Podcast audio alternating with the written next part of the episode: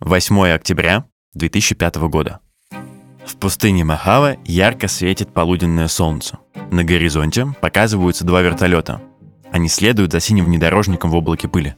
Люди у финишной черты начинают скандировать. Стэнли только что преодолел путь в 212 километров бездорожья и горного серпантина. Ему пришлось сделать около сотни крутых разворотов, буквально на краю пропасти. Он справился за 6 часов и 53 минуты. Конец пути проходит по пустой и плоской равнине, но внедорожник будто не особо торопится. Скорость у него около 30 км в час.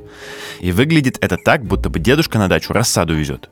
Через 9 минут приезжает второй финалист гонки, через 23. Пятый потратит на дорогу почти 13 часов, а остальные и вовсе не доберутся. Седьмой, например, погнул раму, пробил колесо и завяз. Семнадцатый врезался в опору линии электропередач. Все остальные из 23 участвующих в гонке внедорожников выбыли из-за проблемы с датчиками или багов в коде. И, конечно, ни один водитель не пострадал, потому что, как вы, наверное, уже догадались, это была гонка беспилотных автомобилей. И победил в ней Стэнли, ну или, вернее, несколько десятков человек из университета Стэнфорд, которые его строили весь предыдущий год. Финиш Стэнли в гонке DARPA Grand Challenge выглядел не слишком зрелищно. Но толпа была в восторге. Ну, во-первых, в прошлом году на той же гонке до финиша вообще никто не доехал. А во-вторых, люди понимали, что на их глазах рождается новая индустрия. С этого момента прошло 18 лет. Беспилотные автомобили ездят не только по пустыне, но и в некоторых городах, кое-где можно воспользоваться, например, гугловским проектом Waymo и прокатиться на роботакси. Ну или разблокировать в Тесле экспериментальную функцию автопилота. Но технология все никак не преодолеет какой-то последний барьер, чтобы стать по-настоящему массовой. Так в чем проблема? Привет! Это подкаст «Вы находитесь здесь». И в этом эпизоде мы расскажем, как огромные дата-центры уже второе десятилетие молча ощупывают нас десятками датчиков и почему боятся этого пешеходы, а пострадают скорее таксисты. Сегодня мы будем много говорить про грамотное распределение ресурсов. И эта тема на самом деле знакома не только разработчикам роботов, Партнер этого подкаста – банк для предпринимателей «Точка». И здесь знают, что планирование расходов – это отдельный скилл. Часто деньги предпринимателя хранятся просто на общем счету, а обязательные расходы – зарплаты, аренды офисов, налоги – приходится держать в отдельной Excel. Так вот, в точке теперь в любом тарифе можно подключить фонды. Это ваша личная копилка на расходы. Откладывайте деньги с каждого поступления, чтобы не быть на нуле, когда придет время платить. Можно просто настроить автоматическое пополнение фондов, а всего их может быть аж до 10 штук. И с этой функцией управлять вашим бизнесом будет еще удобнее. Все подробности по ссылке в описании. Внедорожник Стэнли сейчас находится в Национальном музее американской истории. Хотя по виду это обычный Volkswagen Touareg. Правда, на крыше у него целая люстра из всяких сенсоров. Вот послушайте, как глава команды разработчиков, профессор Себастьян Трун, описывает свое детище перед гонкой. По сути, это обычный серийный Volkswagen Touareg. Мы оснастили его всевозможными датчиками на крыше. Вы видите лазерную систему LiDAR. Она позволяет нам сканировать местность. В центре это обычная камера. Она работает так же, как телевизионная камера, которая используется для создания телевизионных изображений. Плюс у них есть радар. Они могут засекать крупные объекты типа припаркованных автомобилей на расстоянии до 200 метров. Это довольно большая дальность для автономной машины. Себастьян еще какое-то время рассказывает, как они перекроили проводку, рулевую колонку и коробку передач под робота, а потом гордо открывает багажник, и сразу все становится понятно, почему они выбрали именно этот внедорожник. Столько компов в обычный багажник не влезет. Но самая важная деталь в машине — это ее мозг. Все дело в интеллекте, в том, чтобы сделать машину умнее, а не сильнее. И вот, как в 2005 году выглядели автомобильные мозги. В будущем они станут намного меньше, потому что это просто стопка из шести компьютеров. По сути, обычный Pentium M. И вот все эти штуки работают вместе под управлением искусственного интеллекта. На самом деле, уже по этому описанию понятно, на что Себастьян Трун сделал ставку, когда разрабатывал систему автопилота для гонки. Искусственный интеллект или дар. Обычная видеокамера и другие датчики на крыше Стэнли выполняли скорее вспомогательную роль. Со всем этим обвесом команда из Стэнфорда завоевала в пустыне Мохаве приз в 2 миллиона долларов. Следующая автономная машина по кличке Junior заработала команде еще миллион, когда в 2007 году взяла второе место на DARPA Grand Challenge Urban. На этой гонке автопилоту приходилось ориентироваться в условиях, приближенных к городским. Организаторы арендовали целый аэродром, на котором выстроили сложный трек. На этом треке нужно было учитывать движение других машин и соблюдать правила дорожного движения. Правда, пешеходов и вообще случайных людей там не было. И слава богу. Потому что пара роботизированных машин попали в аварию прямо на треке. Причем сделали это очень медленно и неуверенно, потому что ездили там все не быстрее 20 км в час. Так или иначе, проект команды Стэнфорда оказался в тройке лидеров и заработал миллион. Кроме Себастьяна Труна, в команде были еще, например, Дмитрий Долгов, Майк Монтемерло, Энтони Левандовский. Вы можете знать эти имена, потому что еще через два года, в 2009 году, они станут основателями лаборатории Google X, а потом возглавят гугловскую же компанию Waymo, одного из крупнейших игроков на современном рынке роботакси. В общем, как вы можете догадаться, не последний миллион ребята заработали тогда на DARPA Grand Challenge. Но давайте сделаем шаг назад. Если вы слушаете этот сезон с самого начала, то у вас могло сложиться впечатление, что никаких проблем с обработкой изображений у нейросетей уже давно нет. Они генерируют все, что угодно, от картинки в стиле классической живописи до репортажной фотографии несуществующего задержания. Они разбираются в породах кошек лучше, чем человек, и могут в двух словах рассказать, что изображено на картинке. Так в чем же проблема с автопилотом? Ведь, по сути, машине просто надо сканировать окружающий мир и не путать пешехода с тенью от пакета на асфальте. Но на самом деле не совсем. Компьютерное зрение, вообще зрение и визуальный мир, он достаточно сложный. Рассказывает Даня Киреев, директор по исследовательским проектам в компании МТС AI и эксперт в области компьютерного зрения. Объекты могут быть очень разные, вариативны по размерам. То есть человек, он может идти, лежать, а если посмотреть на то, что делают гимнастки, так вообще там такая грация могут развиваться так, что это все еще человек при этом. То есть нам надо объяснить компьютеру, что вот это все еще человек. Бывает один и тот же объект разного размера. Бывает так, что один и тот же объект под разным освещением выглядит по-разному. То есть, вообще говоря, вот многообразие того, как визуально может выглядеть один и тот же объект, оно достаточно высокое. И вообще не всегда мы можем понять, что это за объект, без контекста. То есть еще важно, помимо того, что мы распознаем объект, учитывать контекст, что еще усложняет задачу. Получается, нам нужно просто не, сфокусироваться на одном объекте и распознать его, а еще понять, что происходит вокруг него. И нам в наших системах нужно учитывать все это многообразие. Нам нужно учитывать все крайние случаи, корнер-кейсы, потому что ну, нам не хочется, чтобы э, наша машина в принципе попадала в аварии. Эти корнер-кейсы, понятное дело, если машина будет поедет там 100 тысяч километров, они точно возникнут и не раз. В простых случаях она будет неплохо справляться. Нам нужно, чтобы она и в сложных случаях хорошо справлялась. И мы должны проектировать систему таким образом, чтобы вот эти сложные кейсы уметь тоже обрабатывать.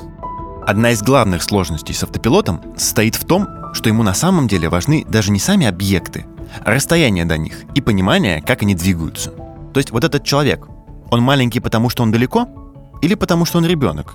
Или это вообще плоский человек на билборде? Машина должна очень быстро понять, что где находится на дороге и как далеко она от бампера. И вот эта задача, вроде бы банального измерения расстояния, в мире автопилотов имеет сразу два гипертехнологичных решения. И пока не совсем ясно, какой из них лучше. Самый распространенный вариант решения этой задачи — напичкать машину датчиками. В первую очередь лазерными радарами. На него делает ставку, например, компания Waymo, еще с тех времен, когда ее создатели брали первые места на гонках очень медленных машин. В Стэнли лидаров было 5. В его преемнике Джуниоре уже 8. А у той машины, которая обогнала Джуниор в 2007 году, их было вообще 12. Фишка лидара состоит в том, что он, во-первых, считывает окружающие объекты даже в темноте, а во-вторых, обнаруживает их с очень-очень большой степенью точности. Еще лидары могут работать в разную погоду, измерять прозрачность среды, и вообще это феноменальный инструмент для анализа ландшафта. С помощью лидаров даже нашли уже несколько забытых древних городов, просто сканируя ими неприметные с виду холмы и возвышенности. Кроме того, их можно дополнить и другими сенсорами. Обычным радаром, ультразвуковым датчиком, стандартной камерой слежения. Современные системы Waymo имеют в сумме около 40 датчиков. С другой стороны, когда Waymo еще только начинала использовать лидары, они стоили примерно по 7 тысяч долларов. Остальные датчики тоже не были дешевыми – и в принципе, если ты планируешь делать роботакси и больше никогда в жизни не платить зарплату таксисту, то может быть оно и окупится. Тем более, что любая электроника дешевеет со временем. Но вот если вам кажется, что это что-то слишком много датчиков, то вообще-то да. А точнее, это слишком много данных, которые нужно не только получить, но и сравнить, взвесить противоречия, отследить в динамике, корректно обсчитать и все это на ходу. Первые автопилоты ездили так медленно, потому что передвигались буквально со скоростью обработки данных. И тут разработчики оказались как бы в ловушке прогресса, потому что вычислительные мощности, которые можно упаковать в автомобиль, со временем росли, но датчики тоже становились лучше и давали больше данных. В итоге, выход, который нашли для себя разработчики Гугла, это предварительно создавать объемные карты высокого разрешения. То есть буквально заранее отсканировать город лидарами и обычными камерами, чтобы автопилоту нужно было отслеживать только изменения в общей картине и строить маршрут, а не сканировать все окружение сразу. И тут компании Waymo очень помог тот факт, что в Гугле параллельно развивался проект Street View, в рамках которого по всем дорогам планеты бесконечно разъезжают машины с целой люстрой камер. Кстати, одним из ведущих разработчиков в проекте был никто иной, как Себастьян Трун – но можно подойти к этой задаче вообще с другого конца. Люди ведь прекрасно оценивают расстояние до объектов и ориентируются на дороге без лазерных радаров, ультразвуковых датчиков и досконального знания всей карты города. И, возможно, решение для проблемы автопилота можно найти, если вкладываться не в оптику, а сразу в мозги. Разные компании здесь идут по разному пути. Например, Tesla использует в своем беспилотнике RGB-камеры. Ну, понятное набор RGB-камер, не одна камера, а много. Ну, логика простая. Человек же способен с помощью двух своих глаз, двух камер, условно, анализировать ситуацию на дороге. Ну, значит, и мы можем. Камеры стоят дешевле, чем лидары, чем специализированное оборудование. Так давайте сэкономим, давайте все-таки будем решать эту задачку вот так, через RGB-камеры. Другие ребята, например, Яндекс, используют специализированное оборудование, строят свои сенсоры, которые способны воспринимать мир вокруг чуть более полно, чем просто RGB-камеры. Дальше, собственно, идет огромное количество машинерии под капотом. То есть, что нам нужно знать о ситуации на дороге. Нам нужно знать о местоположении объектов относительно машины. Там, условно, где ребенок находится, где человек, где животное находится. Там есть много каких-то дополнительных сложных задач. А что, если пошел снег? Ну вот у нас огромное количество каких-то снежинок, которые висят в воздухе, они наш лидар сбивают, потому что ну, у нас пучок света улетел, а по пути встретил снежинку вместо того, чтобы улететь до человека долететь. Есть какие-то динамические вещи, которые влияют на принятие решения, например, светофоры. То есть какой цвет светофора у нас сейчас с помощью лидара цвет светофора определить, ну, когда сложновато. Это мы просто определяем, по сути, расстояние до объекта. Ну, вот здесь можно как раз дополнить это все RGB-камерой, чтобы определить цвет. Знаки дорожного движения надо определять. Тесла сознательно отказывается от лидаров в пользу обычных камер и полагается на искусственный интеллект для анализа картинки. Обучает свои алгоритмы она при помощи своих автомобилей. Вернее, при помощи того, что эти машины видят на дорогах через свои камеры. В Тесле всю совокупность выпущенных компанией машин называют флотом, потому что каждая их машина на дороге на самом деле выполняет одну и ту же цель – натаскивание алгоритма для анализа нетипичных ситуаций. Например, Автопилот прекрасно распознает на дороге велосипеды и автомобили и хорошо считает их траектории и предсказывает их скорости. А что если в объектив Теслы попадет машина, у которой велосипед прикреплен к багажнику? Вот как описывает такие ситуации один из архитекторов автопилота Теслы Андрей Карпатый. Алгоритм засечет отдельно автомобиль от отдельного велосипеда. И это, строго говоря, верно потому, что оба этих объекта действительно существуют. Но для целей контроллера и планировщика маршрута вам на самом деле не нужно, чтобы алгоритм воспринимал их по отдельности.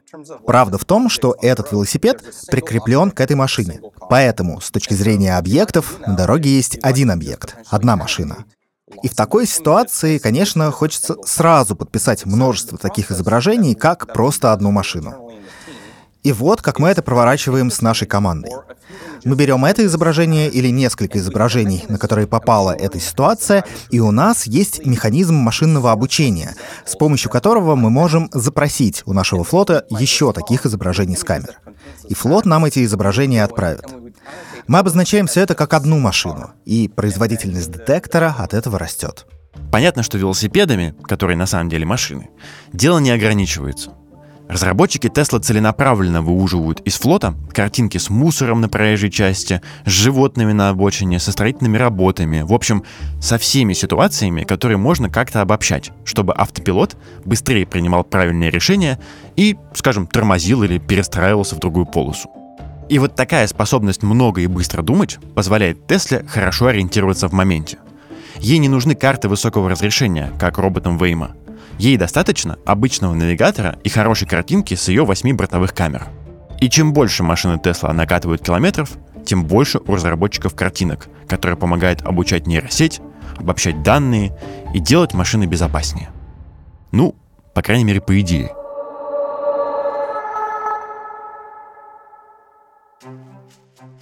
В мае 2016 года Tesla Model S на полном ходу влетела в полуприцеп грузовика в штате Флорида – Водитель Тесла погиб. Искусственный интеллект не смог правильно идентифицировать объект из-за того, что у прицепа был белый цвет, который слепил камеры на ярком солнце. В 2018 году, ночью, Tesla Model X под управлением искусственного интеллекта свернула влево со своей полосы, разогналась и влетела прямо в ограждение. Водитель погиб на месте.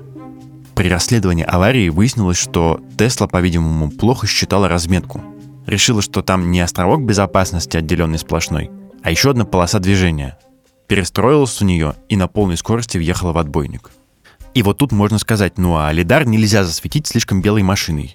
Он не пропустит отбойник в темноте и вообще, как говорится, лучше перестраховаться и не экономить на датчиках. Но датчики не панацея. В том же 2018 году 49-летняя Эллен Херцберг шла по неосвещенной обочине дороги в Аризоне и толкала рядом с собой велосипед – по дороге со скоростью 60 км в час двигался Uber под управлением искусственного интеллекта. Не дойдя 100 метров до пешеходного перехода, Эйлин свернула на проезжую часть. За 5,5 секунд до столкновения искусственный интеллект Uber обнаружил объект на дороге, но распознал Эйлин как другое транспортное средство. Почти сразу система, в которой у Uber есть камеры, радары и лидары, поменяла свое мнение и решила, что на самом деле перед ней велосипед. После чего алгоритм посчитал его траекторию и решил, что векторы движения не пересекаются. За секунду до удара система поняла, что ситуация аварийная. Искусственный интеллект отправил сигнал водителю, но не активировал экстренное торможение и не снизил скорость. От полученных травм Эллен Херцберг умерла в больнице. Это первый случай в истории, когда машина под управлением искусственного интеллекта насмерть сблила человека. Важно понимать, что на самом деле это не битва глупых, но надежных лидаров с умными, но подслеповатыми камерами Теслы. Это битва двух огромных датасетов, которая возможна только в третью эпоху вычисления, когда огромные корпорации могут арендовать и покупать вычислительные мощности целыми стадионами. Разница в том, что Google использует их для того, чтобы создавать детальные трехмерные модели городов, а Tesla бросает тысячи процессоров на обучение нейросети – и тоже хранит чудовищное количество изображений, которые в корпорацию отправляют ее флот. А при чем тут сорняки? Системы компьютерного зрения попроще могут, например, пропалывать огороды. В прошлом году калифорнийский стартап Carbon Robotics выпустил робота под названием Лазервидер. Он оборудован несколькими камерами, которые распознают градки примерно как разметку на дороге. Робот аккуратно пропускает посадки между колесами и анализирует камерами на днище, что там растет. И если он распознает сорняки, то он буквально сжигает их лазерами. Просто представьте себя на месте лебеды. Это реально как когда в фильме «Война миров» инопланетяне бластерами начинают все рушить. И, кстати, ничего прям удивительного в этом нет. Приложение, которое идентифицирует растения по фото, можно поставить на любой смартфон. И обучены они, скорее всего, на тех же ботанических датасетах, что машины от Carbon Robotics. Но если серьезно, искусственный интеллект на основе компьютерного зрения на самом деле способен очень на многое. Алгоритмы, обученные на тысячах магнитно-резонансных томограмм и рентгенов, помогают врачам обнаружить раковые клетки и точно определить расположение и объем опухоли. Есть даже искусственный интеллект, который наблюдает за тем, с какой скоростью наполняются кровью губки во время операции, чтобы точно определить объем потери крови и вовремя начать переливание – о лидарах, которыми археологи находят целые города, вы уже знаете. И вообще, в целом, про то, что современный искусственный интеллект способен дать науке, мы расскажем в следующем заключительном эпизоде. Ну а пока вы находитесь здесь. В точке, где роботы с лазерами смотрят на вас и пытаются понять, велосипед вы или кустик лебеды, или каким-то непостижимым образом и то, и другое.